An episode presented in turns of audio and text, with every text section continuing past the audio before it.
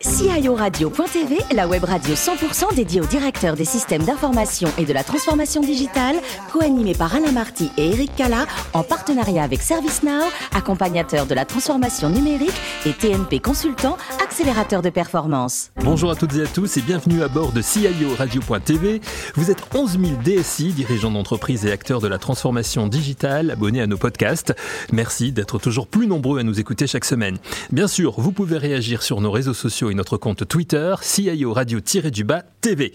À mes côtés pour co-animer cette émission, Guy Le Turc, directeur général et cofondateur de TNP Consultant. Bonjour Guy. Bonjour. Aujourd'hui, mon cher Guy, nous recevons Thomas Spiegel, directeur IT Enterprise Architecture Integration and Tech Factory de L'Oréal. J'espère que je l'ai bien dit. Bonjour, bonjour mon cher bonjour Thomas. Eric. Merci de nous faire le plaisir d'être d'être avec nous. Vous êtes né, Thomas, en Alsace, à Mulhouse. L'informatique, c'est d'abord une passion d'enfant. C'est à 10 ans que vous la découvrez est-elle à l'origine de votre formation d'ingénieur, notamment à l'école des mines de Douai? Ah oui, totalement. C'était une, ligne directrice et, clairement euh, aller vers l'ingénierie, euh, euh, faire les mines, qui était une école assez ouverte et qui commençait à inclure les, technologies d'information à l'époque, était quelque chose de, en droite ligne. Oui, tout à fait. Et c'est aussi pour cette passion que vous partez euh, quelques temps plus tard à, à Berlin suivre des cours spécifiques. Enfin, de Mulhouse à Berlin, c'est pas très loin, mais en même temps, vous vouliez vous spécialiser. Non, quelques centaines de kilomètres. Et puis l'intérêt, c'est que les, les, Allemands avaient peut-être compris un peu avant les, les Français qu'il fallait former des, des, gens qui sachent coder, qui, qui connaissent les, les, mises en œuvre des grands projets. Et en effet, je, je trouve ça à la Technische Universität de, de Berlin. Oui. Vous faites vos armes en Angleterre, ensuite dans, dans l'IT au sein d'une boîte anglaise, Carnot Metal Box, absorbée par un groupe américain qui s'appelle Cohncore, qu'avant de revenir en France suite à votre mariage. Et là, vous intégrez le groupe Lafarge, où vous êtes en charge du domaine finance et RH à votre arrivée, avant d'évoluer rapidement. Hein. Vous avez évolué rapidement au sein de la société Lafarge. Oui, tout à fait. Un, parcours assez rapide, tous les 2-3 ans. Donc, euh, en effet, dans, une des entités françaises du, groupe. Et puis après, je, passe au siège. Euh, C'est l'époque de On, crée l'IT Audit euh, à l'époque. Puis après, lors des, des, grandes transformations du, groupe Lafarge, avec des, des grands programmes de, de, standardisation, de mise en œuvre de RP, de création de centres de services partagés. Et, et, ça m'emmène après en, en, Chine. Et voilà, alors là, vous vivez pour Lafarge cette expérience extrêmement enrichissante. C'est entre 2008 et 2010 en Chine. Vous nous racontez, vous arrivez en plus en Chine à un moment en particulier. Ah, ouais, un double moment particulier, puisque c'est les JO qui vont avoir lieu. Et puis j'arrive en Chine, en fait, le, le jour du, du, malheureusement du fameux tremblement de terre de, de Chengdu. Voilà. Et, euh, et ben, en Chine, une aventure exceptionnelle de quasiment trois ans, euh, où euh, on intègre une trentaine de sociétés d'État on met en œuvre des process, on crée des centres de services partagés, IT, finance, euh, voilà, et c'est trois ans euh, totalement extraordinaires qui, qui montre ce que la, Chine deviendra et que ce qu'on connaît de la Chine aujourd'hui, en fait. Hein. Vous revenez de, Chine en 2010, là vous revenez en France, où le CEO de, Lafarge vous confie le, développement technologique du groupe. Vous êtes, on peut le dire, précurseur dans le domaine du, cloud. Et finalement, après la fusion Lafarge et Holcim en, en 2014, vous quittez Lafarge en 2016 et vous rejoignez L'Oréal. Avec quelle première mission chez L'Oréal? Alors une première mission de reprendre sur une des grandes zones géographiques qui est la zone Middle East, euh, Europe, Middle East, Africa. Euh, donc en gros, ça va de, UK à la Russie et, jusqu'à l'Afrique du Sud, l'ensemble des scopes applicatifs et, digitaux euh, à ce moment-là. Voilà, on est en 2016. L'Oréal, en 2020, c'est 29 milliards au niveau du chiffre d'affaires, c'est ça? Oui, tout à fait. Et en, et en nombre de collaborateurs? C'est un peu plus de 85 000 actuellement. Bien. Alors parce qu'il le vaut bien, je vous laisse entre les mains de Guy Le Turc qui a quelques questions à vous poser. Alors justement, euh, Thomas, euh, la beauté est inscrite dans l'ADN euh, de L'Oréal. Alors qu'est-ce qui fait la beauté d'une IT euh, architecture d'entreprise? Ah, c'est très intéressant. On a même un slogan euh, Because beauty also exists in architecture. Non, ben, la beauté, c'est très visuel en fait. C'est-à-dire quand vous regardez une architecture, vous savez si c'est bien conçu, ce qui, ce qui se conçoit bien s'exprime clairement, se, définit clairement.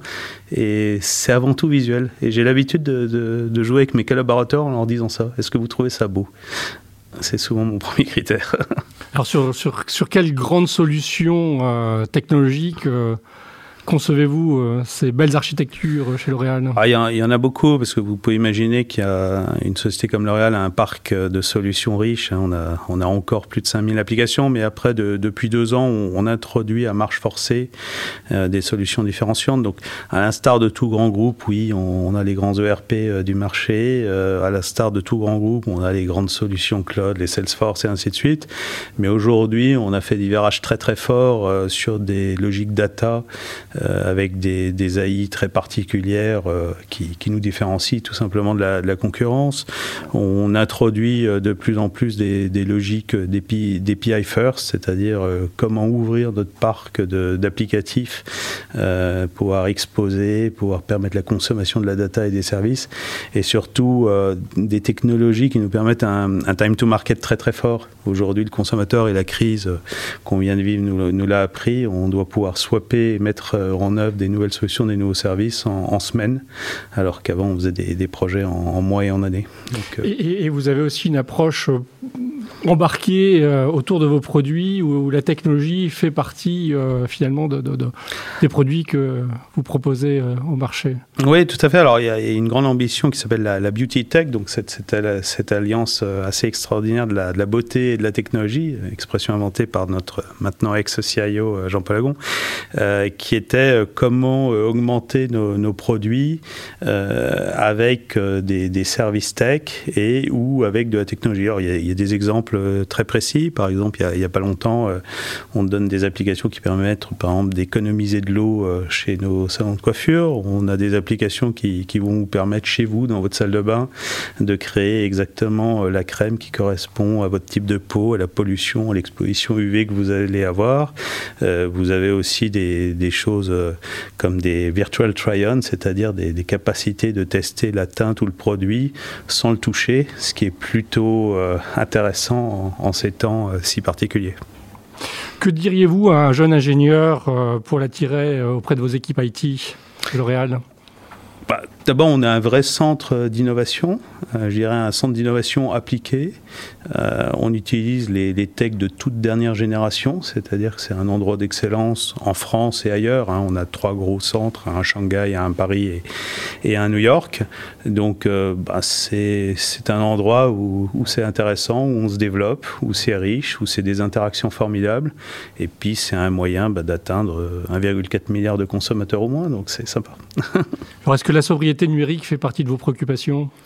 Euh, merci de cette question. C'est vraiment une préoccupation partout où on vient. Je suis très fier de le dire, d'inaugurer désormais un, système d'assessment de toute nouvelle solution qui rentre dans le groupe. Donc euh, aujourd'hui, l'assessment de la sobriété numérique fait partie des critères de choix euh, au même titre que l'excellence technologique et que l'excellence financière, bien sûr. et elle va d'ailleurs souvent de pair, c'est assez intéressant. donc oui, et c'est pas parce qu'aujourd'hui les technologies de calcul, les technologies de stockage nous permettent des choses de plus en plus illimitées, euh, que cette sobriété ne doit pas être au cœur de nos, préoccupations. Ça fait aussi partie de l'ADN de L'Oréal. Donc vous avez mesuré votre impact carbone et sur quel grand sujet euh, d'action, quel grand domaine d'action euh, euh, entreprenez-vous euh, des, actions, des mises en œuvre pour justement réduire cet impact? Il y a plein de domaines. Bon, les choses assez connues et classiques, c'est-à-dire l'impact des devices, qui d'ailleurs dans leur durée de vie, euh, souvent lors de leur phase de création, sont là où ils émettent le plus. Donc des actions assez classiques et connues. Mais je dirais qu'il y a désormais d'autres applications autour du niveau de stockage de la donnée, de l'utilisation de, l'AI ou de la blockchain à bon escient puisque c'est extrêmement euh, consommateur, et surtout de la non-duplication de la data. C'est aujourd'hui tellement facile en quelques clics d'aller dupliquer des centaines de terras de, data qu'aujourd'hui on se pose beaucoup plus la question finalement pourquoi ne pas la laisser là où elle est, l'ouvrir, hein. on revient sur les logiques d'API et autres, et la consommer euh, en mode scarcity, c'est-à-dire exactement ce dont on a besoin pour euh, au bon moment. Voilà. Donc c'est des champs d'action très directs, c'est souvent beaucoup de bon sens au final. Voilà. Et puis, euh, je dirais qu'il y a more to come, puisqu'il y a aussi un appel auprès de nos grands providers cloud à, pouvoir avoir des abacs très clairs de mesures sur ces questions-là. En matière de parité homme-femme, où en êtes-vous dans vos équipes IT alors les équipes IT, j'ai plus les derniers chiffres en tête, mais on, est moins bon que le reste du groupe. Vous savez que la parité homme-femme dans un groupe comme L'Oréal, il, il y, a plus de femmes que d'hommes. D'ailleurs, c'est une des balances de diversité. Hein, il y en a d'autres. au niveau de l'IT, on est aux, aux alentours d'une trentaine de pourcents. Mes propres équipes sont encore un peu moins bonnes, mais bon. Et, dans les fonctions euh, les plus élevées euh, On est. Euh, vous le On est plutôt un peu en dessous, je pense. Alors aujourd'hui, quelles sont vos grandes sources d'inspiration pour concevoir les systèmes de demain? euh, les grandes sources d'inspiration, c'est déjà par nous-mêmes. En fait, L'Oréal a, une histoire euh, d'innovation en fait euh, gigantesque et a des capacités de RNI assez, assez fabuleuses. donc, bon, clairement, déjà, on, utilise nos propres ressources. Deuxième chose, euh, clairement, euh, on est aux affûts aux quatre coins du monde. Je vous disais qu'on a des tech accélérateurs euh, à Shanghai, à New York et bien sûr à Paris. clairement, les tendances asiatiques sont aujourd'hui des marchés, des sources d'inspiration fantastiques.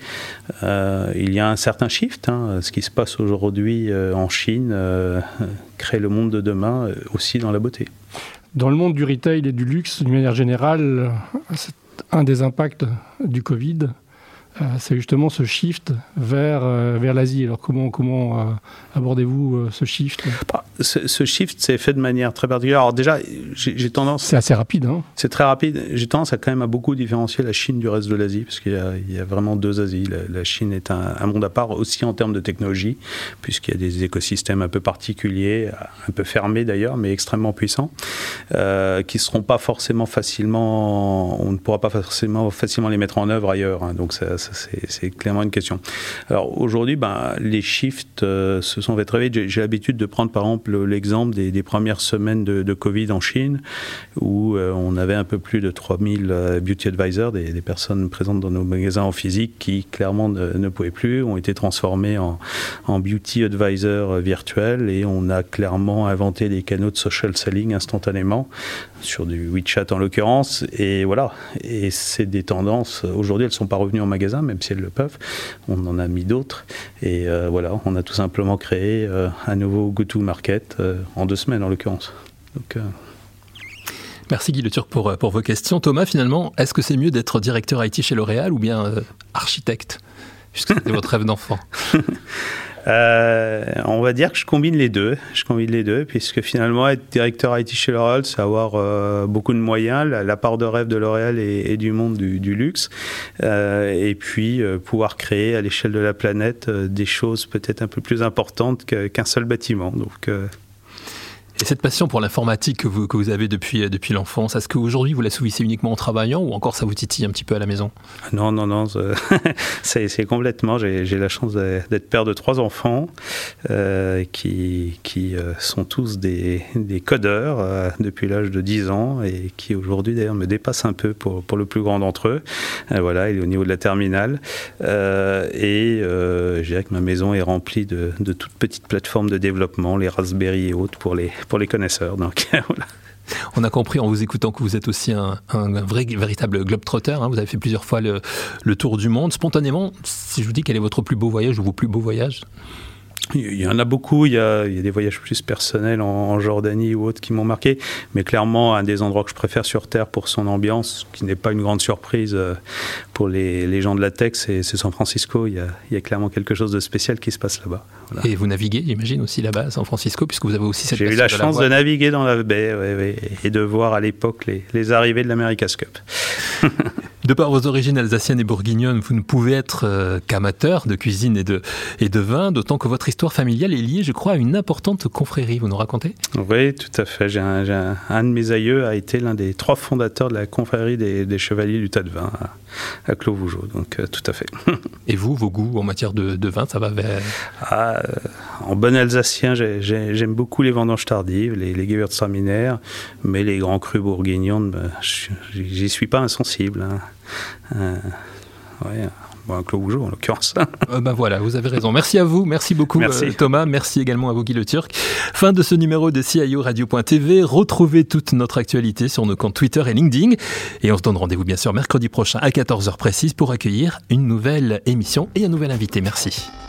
L'invité de la semaine de CIO Radio.tv, une production B2B Radio.tv en partenariat avec ServiceNow, accompagnateur de la transformation numérique et TNP Consultant, accélérateur de performance.